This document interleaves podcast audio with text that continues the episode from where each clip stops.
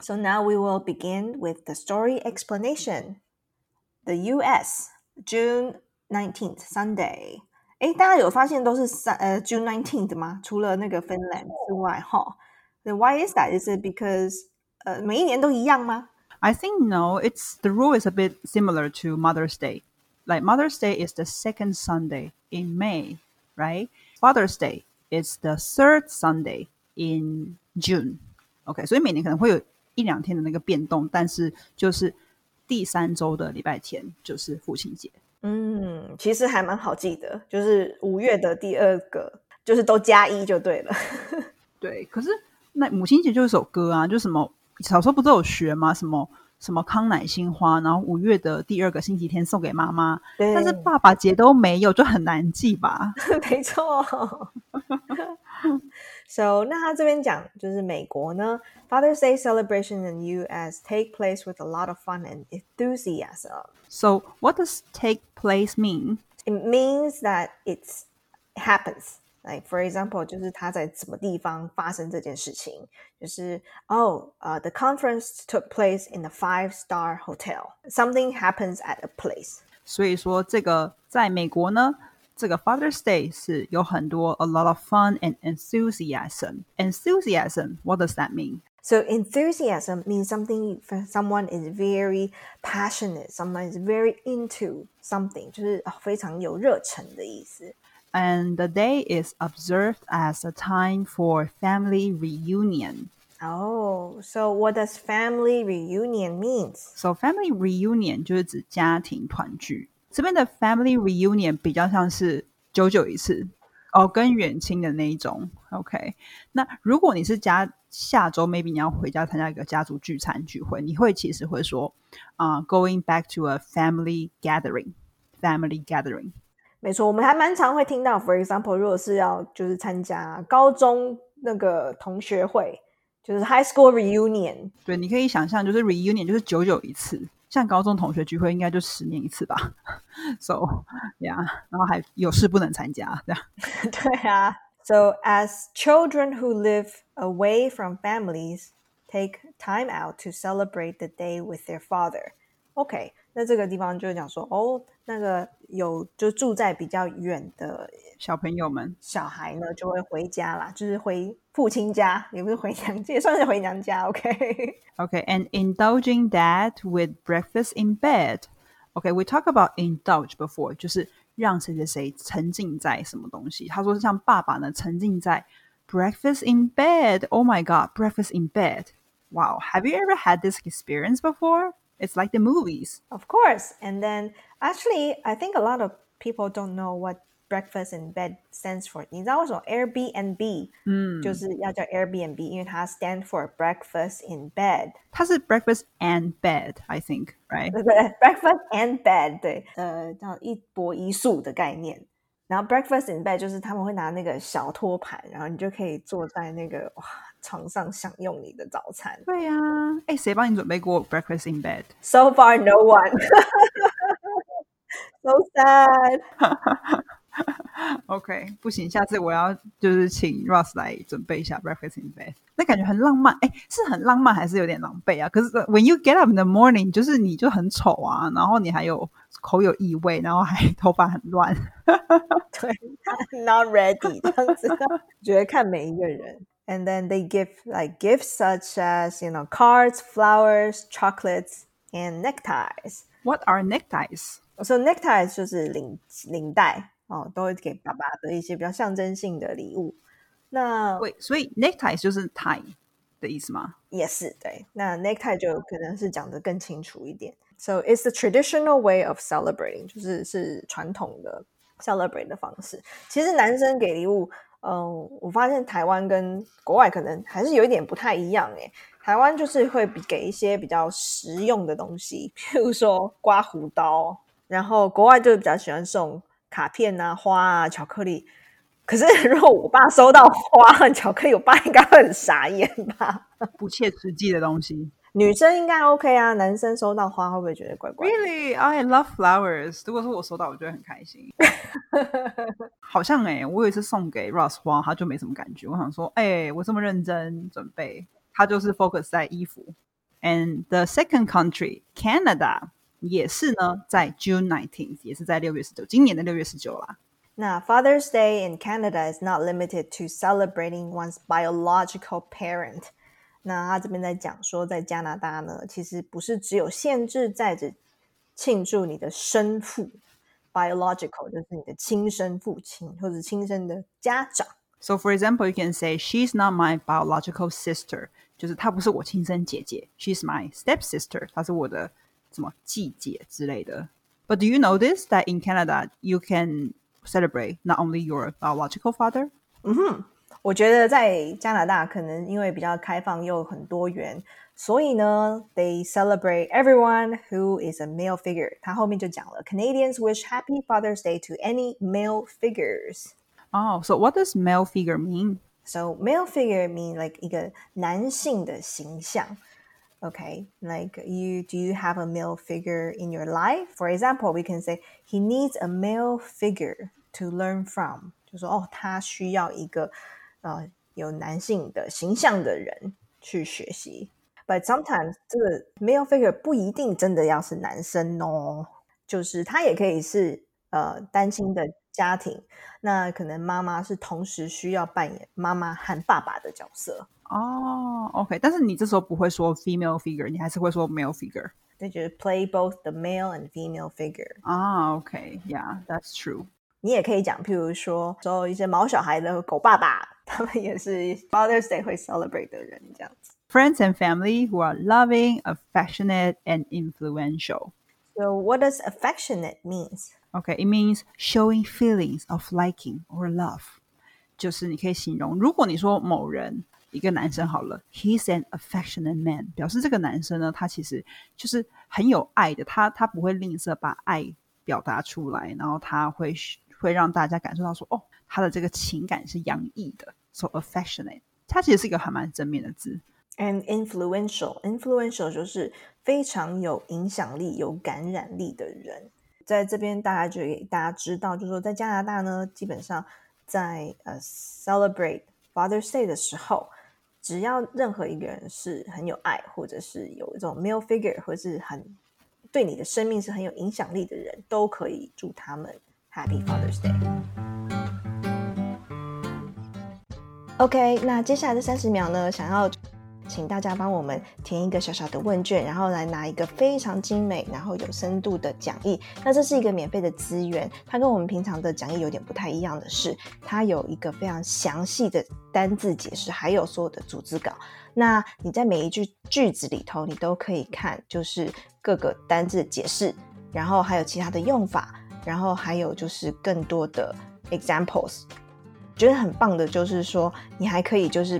边收听我们的 podcast 边看这个讲义会学的更多，但是呢，也是希望大家呃拿到这个讲义之后，要记得帮我们填写一个问卷，让我们才可以越变越好哦。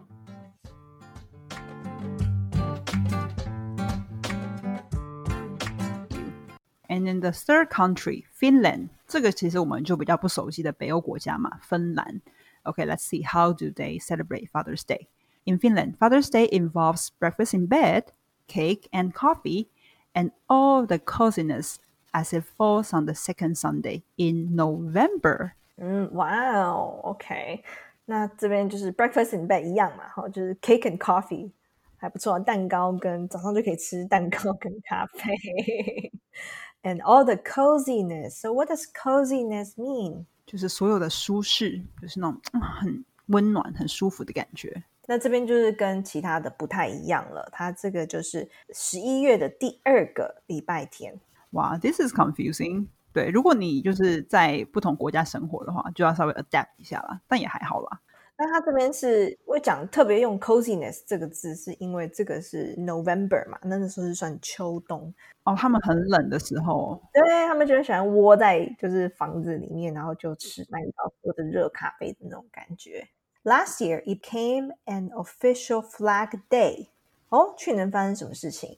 他说这边去年他就说它变成了一个正式的国旗日。什么是国旗日呢？应该是 celebrate 他们芬兰的国旗。他就说这边是 Joining Mother's Day in that it's considered such an important day that the Finnish flag must be flown on official buildings，就是跟母亲节结合，然后一样重要。 在这一天呢，你必须要就是升起这个芬兰的国旗，哎，就是 Finnish flag must be flown on，而且在就是在一些正式的建筑啦，就是官方的建筑，比如说什么国国防局、文化局、总统府之类的。OK，哇，这显示他们真的是 like very very family oriented，就是很重视家庭。嗯，这跟我们的印象中蛮像的哈。很少会看到国家会因为父亲节要升国旗这样子。哎，可是这个在北欧国家，我觉得 it makes so much sense。嗯，因为北欧国家就是一个非常重视来家庭教养教育。This was seen as an important recognition for dad's role as caregivers. All right，他这边就讲说，哦，他这个就是为了要尊敬跟认可爸爸的角色。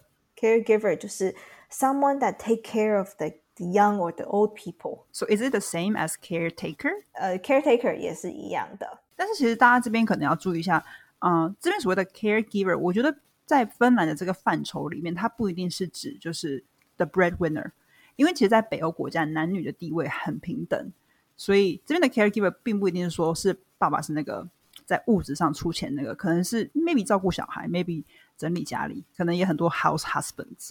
So we call them stay-at-home dads. 对，stay-at-home dads。 So traditionally, 啊、传统来说，fathers receive homemade rather than store-bought gifts.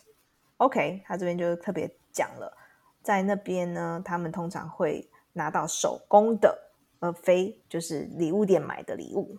所以他们很重视这个哈，就是很重视这种很有心的手工的一些 It's actually great. Find out these Father's Day crafts you can make in one day. OK，这边我们来讨讲一下这个 craft。你只要上网搜寻 craft 就可以查到一堆东西。So what are crafts? So crafts 就是呃，像譬如说，我们去 Pinterest 上面，大家知道 Pinterest 嘛就是一个可以搜寻各种 idea 的一个地方。？DIY 自己在家里面 DIY 一些手工艺品的平台。然后，so crafts 就是有一点像是这样，像譬如说 pottery 啦，或者是 wine making，这些都是 craft。什么是 pottery 呢？就是做那个陶器，自己做用粘土做陶器，或者是碗盘杯子啊。然后 wine making 就是去酿酒，这些都可以称为 craft 工艺。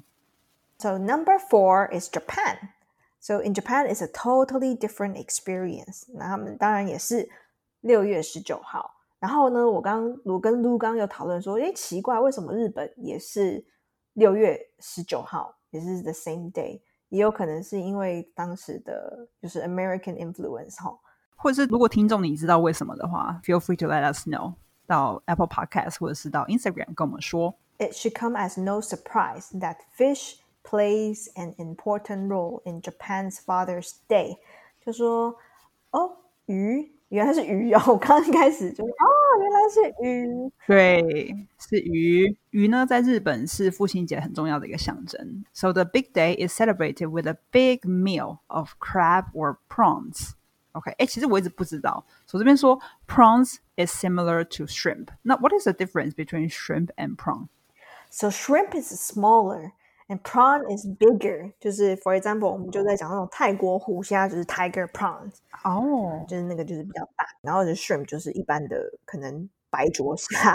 对，哦，小虾。嗯哼，prawns is usually more expensive as well。这边更有趣了，他说 kids make beer glasses for their dads。那我真的很 confused，说我看错吗？beer glasses 就是小朋友他们会做那个酒酒杯给爸爸，很可爱。对啊，是在鼓励他爸爸酗酒吗？ I think it's because you know in Japan, uh, drinking is a very big culture for men. Right, that's true. OK，所以就是一个尊敬的表示，这样。Or maybe hand over a box of candy，这感觉就比较像是那个 Halloween 的感觉，就歪掉，而且我觉得就是啤酒跟糖果这个组合可能 有点怪怪的怪了吧？对，你要不就是一盒花生嘛，对不对？对啊。This is very interesting，因为在国外通常都会送马克杯，然后你就会看到很多爸爸的办公桌上就会有一个哦马克杯，然后上面会写 The best dad。对 best dad in the world 之类的。OK，那那这样就 make sense。所以可能日本爸爸们他们收到很多是酒杯这样子。对，就是哎，边喝酒的时候上面写说 best dad in the world。好有趣哦。So surprisingly, cologne is also a popular Father's Day gift as well in Japan. 我知道 cologne 是古龙水嘛，中文会这样翻，啊哈。但是有个很相似，就是那个 perfume 香水。So I'm wondering, what's the difference between cologne and perfume? Actually，这个 very interesting，因为 perfume 呢其实是比较强烈的，like it lasts longer, it smells stronger than cologne。 啊，我只知道女生好像是喷 perfume，对不对？然后男生是喷 cologne，还是其实并没有这样子去区分？其实它只是浓度的不同。So you have, for example, you have the strongest one is perfume, and then it goes down to 就是有点像那种香呃淡香精，然后 do toilet 那种淡香水，对，然后再就是 cologne。那可能是因为男生其实也不太适合喷太香啦。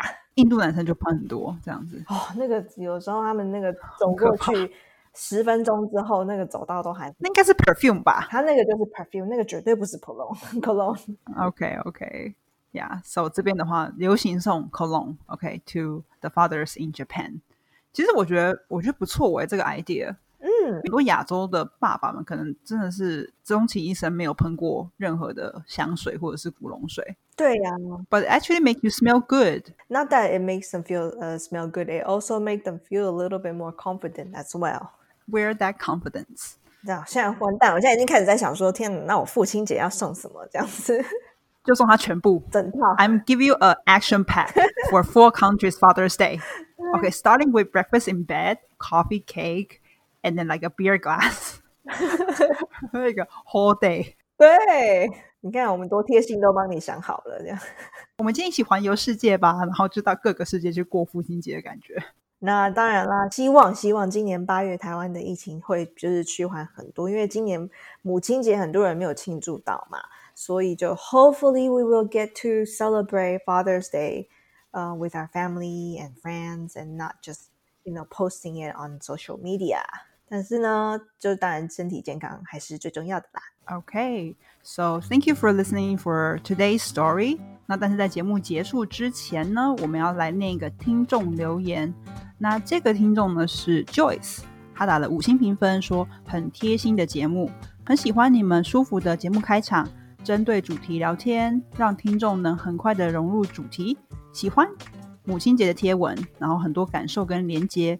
然后也同意说，跟家人联系感情真的很重要。哎，他说他也是很喜欢跟妈妈分享各种生活的照片。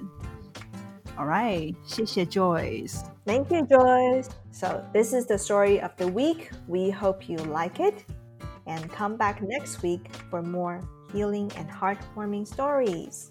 那不要忘记，如果你喜欢我们的疗愈英文故事，可以到 Apple Podcast 帮我们打五星评分并留言，或者是你也可以到 Instagram。标记我们。Happy Father's Day! See you next week. 拜拜。拜拜。